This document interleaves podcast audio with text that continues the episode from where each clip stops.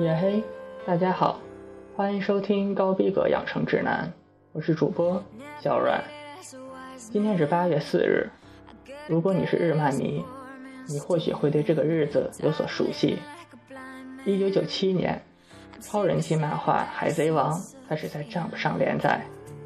这部漫画讲述了一个名叫路飞的小孩，为了找到传说中戈尔蒂罗杰的秘宝，并且想成为海贼王而开始冒险之旅的故事。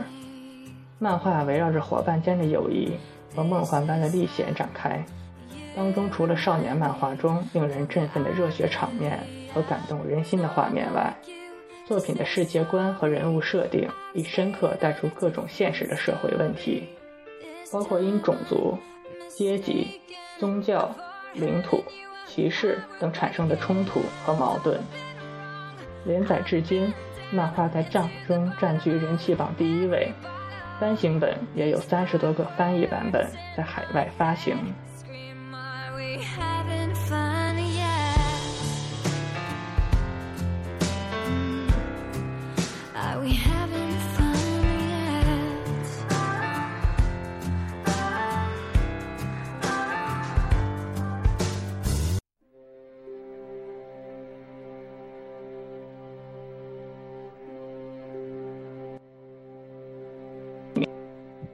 今天介绍的第一位名人，英国诗人雪莱。如果冬天来了，春天还会远吗？这样一句家喻户晓的诗句，便是出自雪莱最为著名的诗作《西风颂》。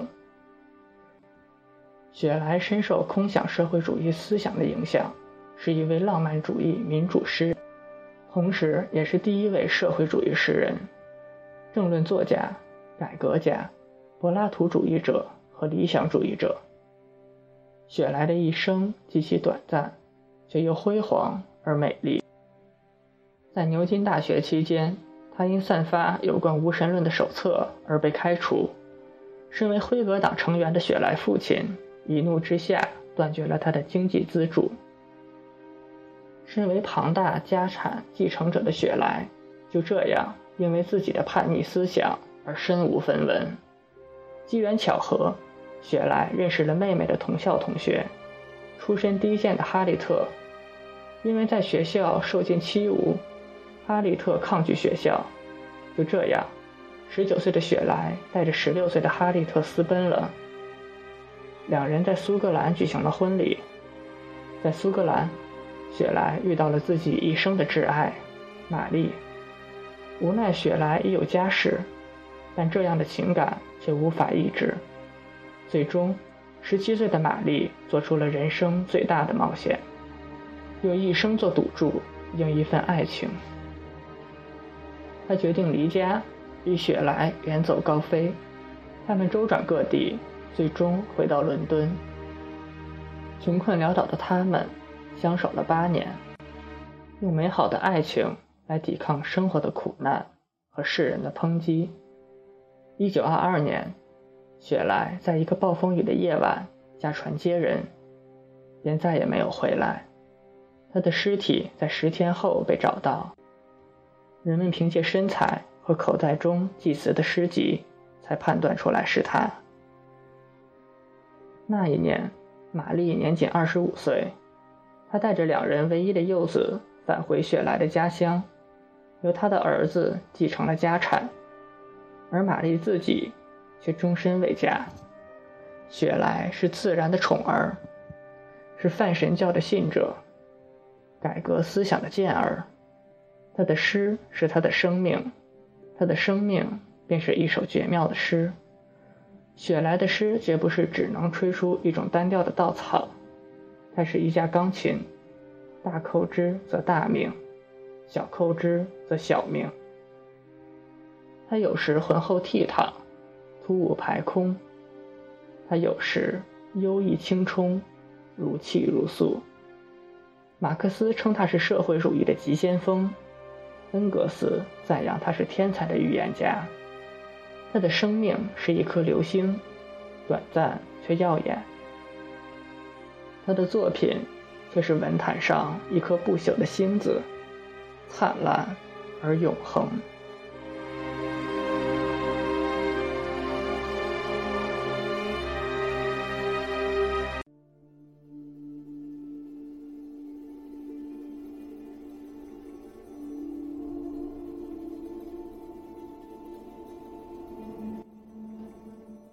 今天的第二位名人，皮具大师路易威登。一个多世纪以来，全世界的王后、公主、亿万富翁、影视明星、超级模特，都以拥有路易威登的香包为自豪。而一手打造这一奢侈品绝对帝国的路易威登先生，小时候却因家境贫寒，家里连一个喝咖啡用的银池都没有。儿时的玩具没有刨子和凿子，他也因此对木工活产生了浓厚的兴趣。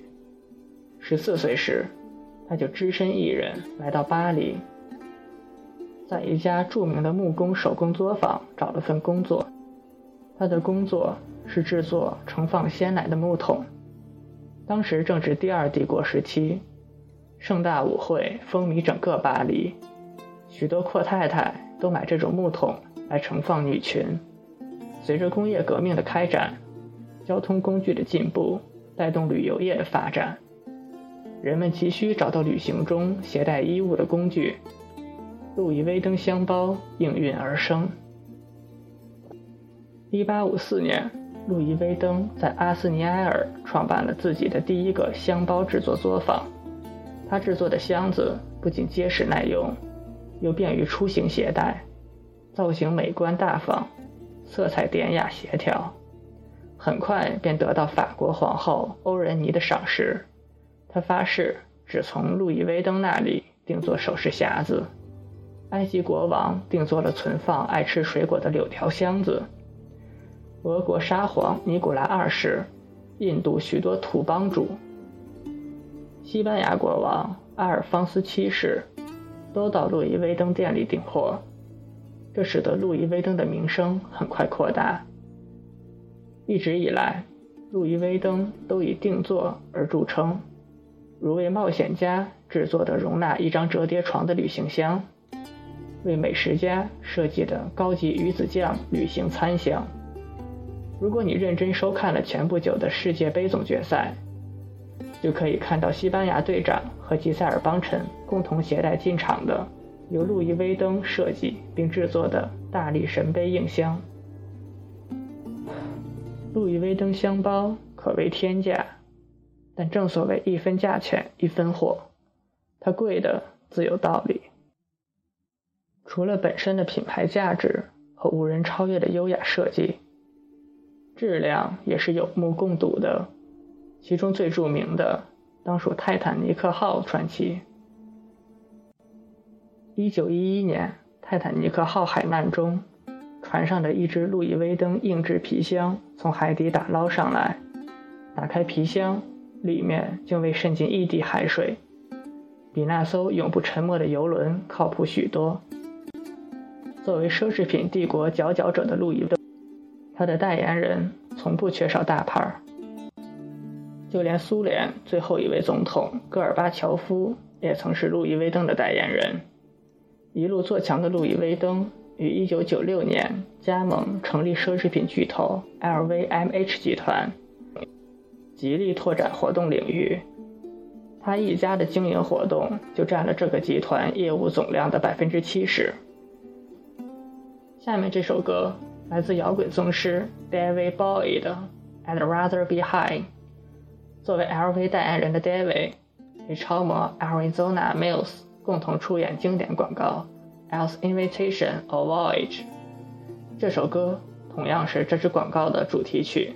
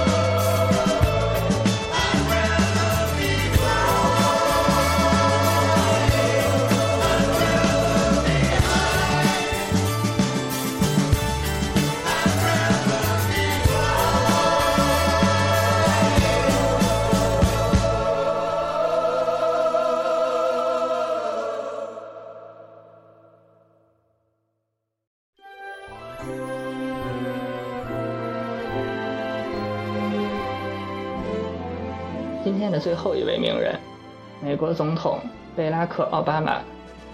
如果你还不了解什么是美国梦，那就了解一下奥巴马吧。这位美国第一位黑人总统，就是美国梦的最好证明。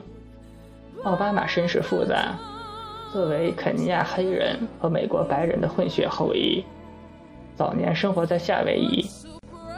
父母离异后，跟随母亲和继父。在印度尼西亚生活之后，母亲和继父再次离异，他才跟随母亲回到美国本土生活。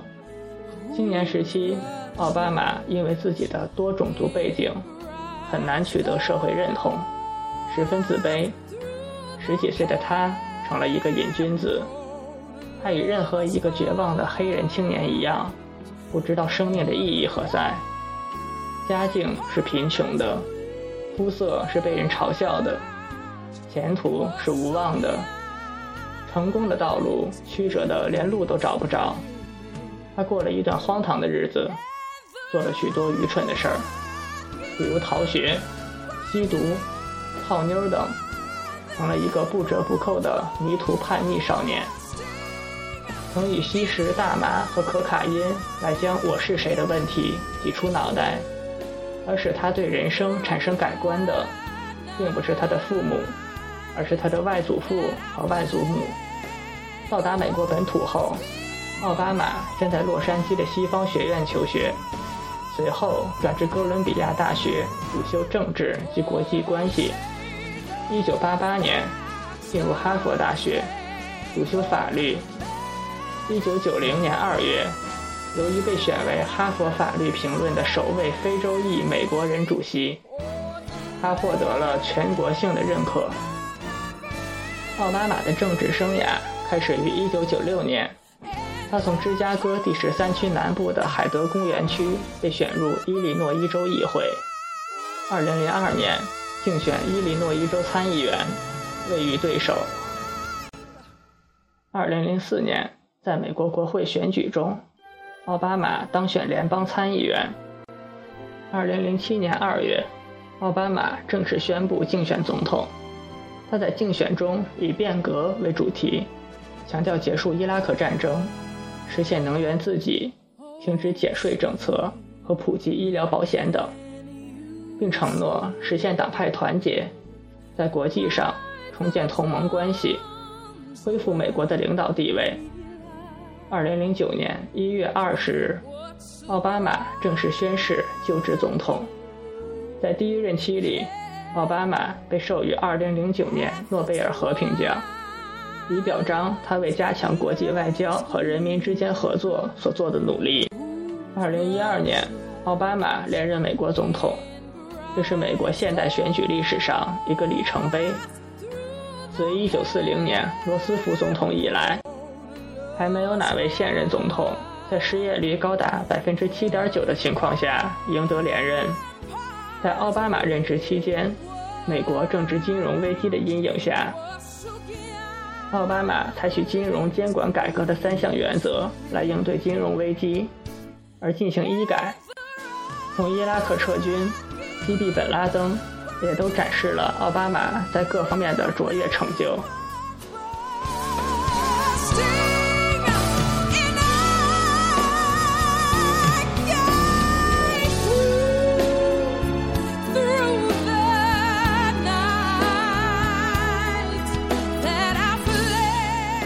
今天的特别推荐来自于全球最知名的脱衣舞娘、最神秘的明星、最风情万种的女人 Rita v a n t e s 和电子乐队 Monarchy 合作的一曲《Disintegration》。这里是高逼格养成指南，我是主播小阮，我们下期再见。